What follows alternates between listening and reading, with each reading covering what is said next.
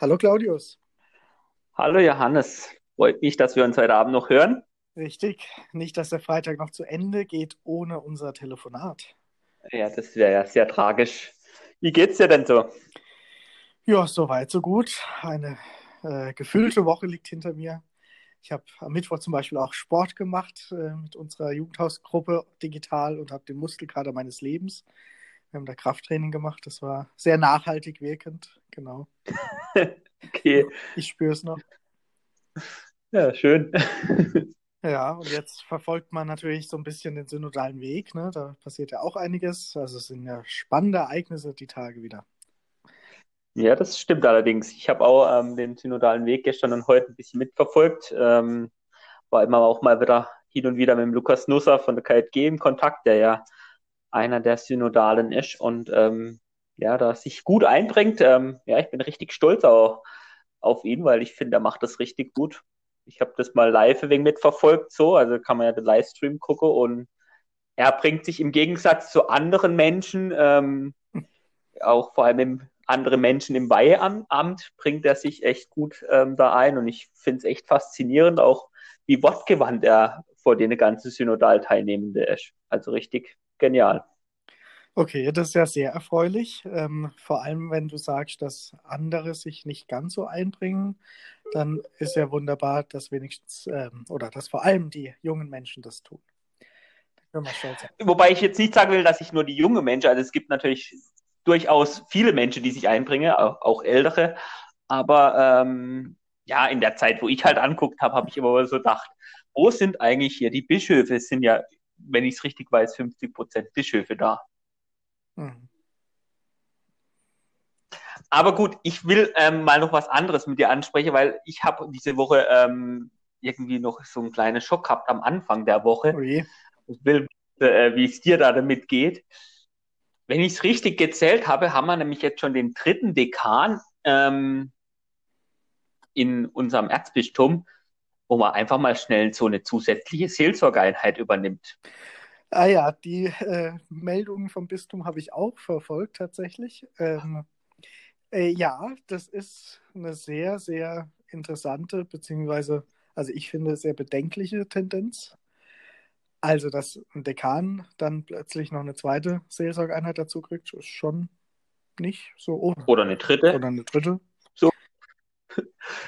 Also ich finde ja schon, dass man, ähm, also ich habe ja gar nichts dagegen, wenn man sagt, man will jetzt Learning by Doing, was irgendwie so Kirche 2030 ist, aber so, ich habe so das Gefühl, man schafft null Struktur und jetzt man, fängt man einfach mal an, ähm, zu sagen, hey, übernimmt mal noch eine Dekane zusätzliche ähm, Seelsorgeeinheit. Also ich frage mich, da hat eigentlich, habe die Person bisher noch nichts geschafft oder war es denen irgendwie langweilig oder keine Ahnung. Also ich finde es auf jeden Fall sehr bedenklich, weil zumindest was ich gelesen habe, hat man ja nichts hinzugefügt, wie zum Beispiel ein Geschäftsführer oder keine Ahnung. Also wenn ich Gläubiger wäre in diesen Seelsorgeeinheiten, ich würde mir echt ein wenig komisch vorkommen.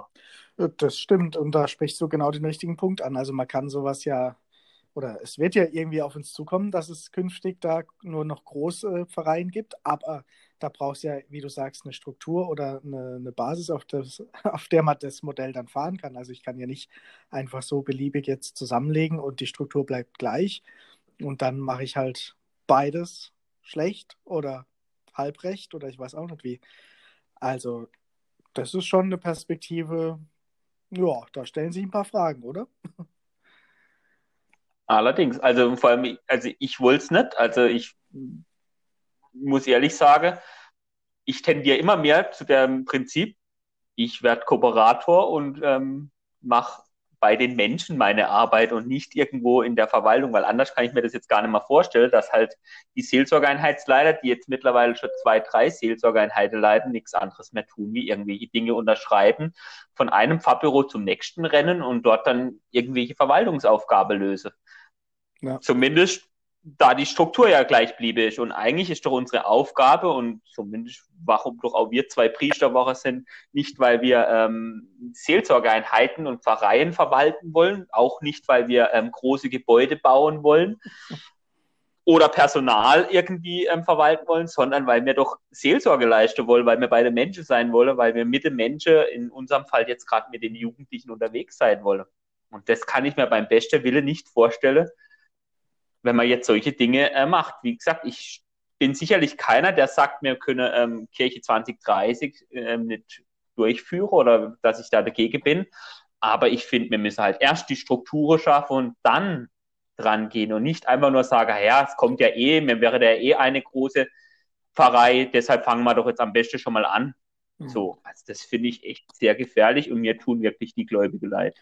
Ja, und ich glaube, man muss auch gut gucken. Also ich kenne jetzt im Einzelfall da natürlich nicht die Hintergründe oder die Gespräche, die es da hoffentlich gab im Vorfeld. Aber es ist ja schon die Frage, was mut ich auch einem Mitarbeiter zu, also einem Menschen, einem Priester in dem Fall, äh, was für eine Aufgabe äh, kriegt er plötzlich on top noch dazu?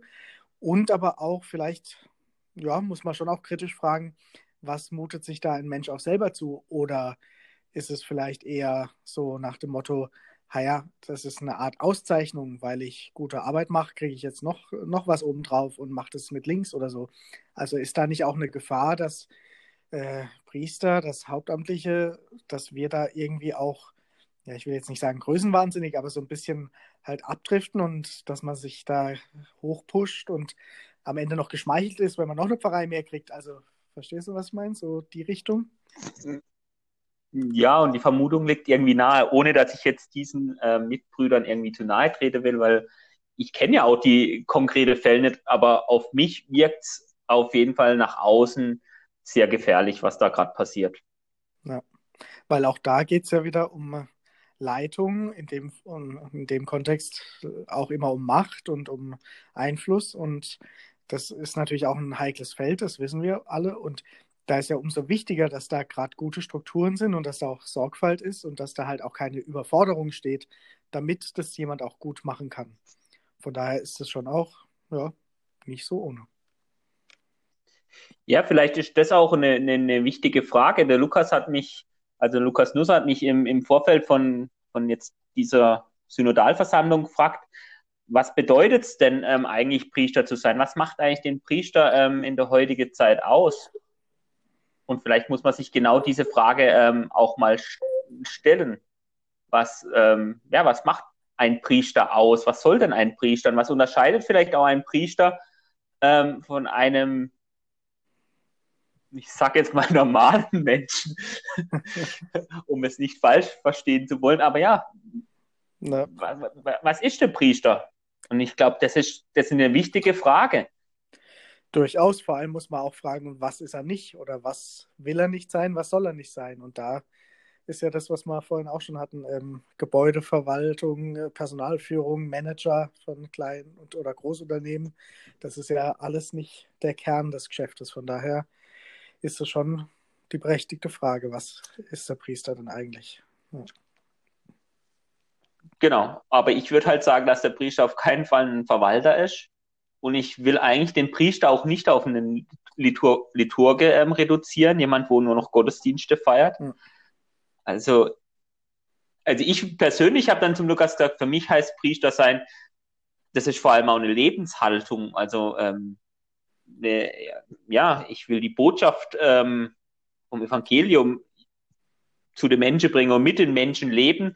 Und dafür gibt die Kirche mir auch die Möglichkeit dazu. Also ich, das finde ich schon immer wieder spannend, dass natürlich da in diesem Fall die Kirche ja auch uns unwahrscheinlich viele Möglichkeiten gibt, nach wie vor, ja. dass wir das tun dürfen.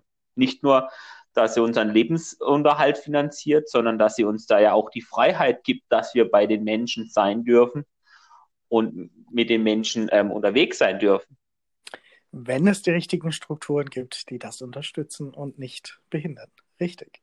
Das, das ist richtig, aber ich ja. habe echt Angst davor, dass unsere Kirche immer mehr da abdriftet und ja, dass, dass es halt vor allem beim Priesteramt immer mehr wirklich nur noch um Macht geht, um Leitung geht und ähm, ja, nicht mehr um dies, dieses andere, um diese Pastoral, um diese Seelsorge geht. Dass wir da wirklich irgendwo ähm, ja, in, in eine falsche Richtung steuern. Und den, den, ja, vor allem diesen Kachen gar nicht aufhalte, sondern mit diesem Kachen voll auch noch gegen die Wand fahren, weil ich habe echt auch Angst, dass, wie du es ja vorher auch schon gesagt hast, dass sich da Kollegen wirklich auch mit so viel Aufgaben zuschütten, dass am Ende ähm, ja, sie es gar nicht mehr bewältigen können. Und letztlich gibt es ja schon genügend Beispiele, wo genau das auch ähm, passiert. Ja. Deswegen müssen wir natürlich da alle drauf achten, ganz persönlich. Aber ich glaube, deswegen ist ja auch so wichtig, dass äh, sowas wie der synodale Weg eben auch vorangeht und dass da auch ehrlich drüber über die Themen, die da anstehen, gesprochen wird, weil genau das sind ja die Grundlagen, die dann hoffentlich äh, für die Kirche sowas ermöglichen, dass es eben uns wirklich auch um die Seelsorge, um die ja, Botschaft mit den Menschen gemeinsam zu leben, zu entdecken, dass es uns darum gehen kann. Da kann man nur auf jeden hoffen. Fall. Aber wir geben die Hoffnung nicht auf, Johannes, und Nein. vor allem ähm, wir sorgen auch dafür, dass wir, so gut wir können, ähm, uns selber da auch treu bleiben und wirklich ein Leben lang ähm, ja, versuchen, zuallererst für die Menschen da zu sein und dann zu schauen, was es halt schon noch vielleicht braucht in unseren Aufgaben. Aber die Menschen sollten an erster Stelle stehen. Ganz genau. Das ist auch ein schöner Schlusspunkt für heute, oder? Genau. Dann wünsche ich dir jetzt noch einen schönen Abend. Danke, dir auch. Und dann hören wir uns bald wieder. Hören wir uns bald wieder und mach's gut. Bis Ein schönes Wochenende. Dir auch. Ciao.